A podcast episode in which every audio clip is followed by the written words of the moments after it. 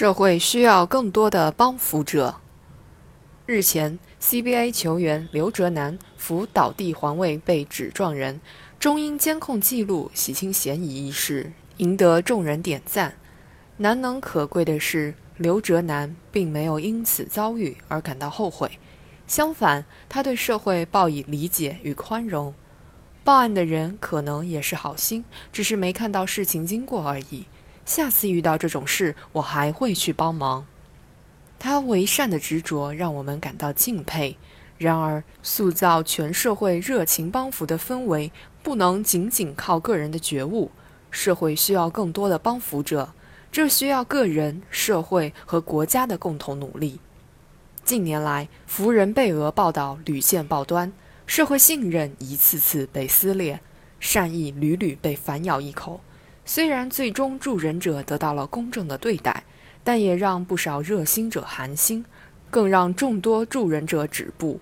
一时间，热心帮扶者少了，帮助别人的步伐变得迟疑了，社会也变得冷漠了。助人是善，污人是恶，善恶分明，不容置疑。对于有人跌倒该不该扶起的问题，是非分明，无需讨论。扶人被讹能引起全社会的愤慨，刷新眼球，所以往往能获得媒体关注，存在个别事件被放大的嫌疑。然而，理性客观的分析后，我们会发现，这绝非社会主流，讹人者只是被放大的少数，现实中更多的是扶人者受到感激和表扬。我们不能因为有少数扶人者受到不公正对待，而对扶人被讹产生定见。更不能因为可能被讹诈而放弃助人。当然，为善者维护自己的权益无可厚非，不妨在助人前通过录像取证或寻求路人的作证，既能及时帮助跌倒者，也能提前规避风险。对帮扶者的鼓励，不仅需要社会给予精神物质的支持，更需要消除成见。近年来，社会舆论对讹人者极力声讨。有不少声音要求严惩讹人者，净化社会风气。为鼓励和保护善行，委屈奖、扶人险等创新接连不断，甚至有地方干脆承诺扶人被讹费用由专项基金承担。全社会正在形成合力捍卫为善者的权利。然而，要引导人们真正走出扶人困局，还需要消除人们对扶人被讹的定见。媒体应当承担起责任，多一些思考，多一些权衡，多一些社会责任。揭露社会的丑恶固然是媒体的职责，但引导社会向上向善更是媒体的责任。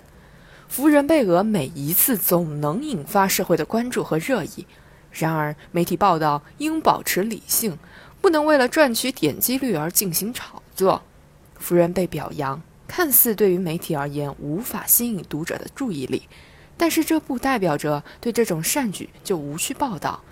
选择恰当的角度，选择恰当的方式，同样能激发读者的兴趣，扶正社会的观念。帮扶者的利益需要国家法律的保障，只有营造良好的法律环境，让为善者不吃亏，让讹人者受到应有的惩罚。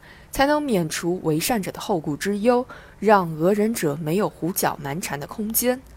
立法可谓首当其冲。当前对于讹人者多以批评教育为主，没有对应的法律可供参照惩罚，这无疑让讹人者毫无成本。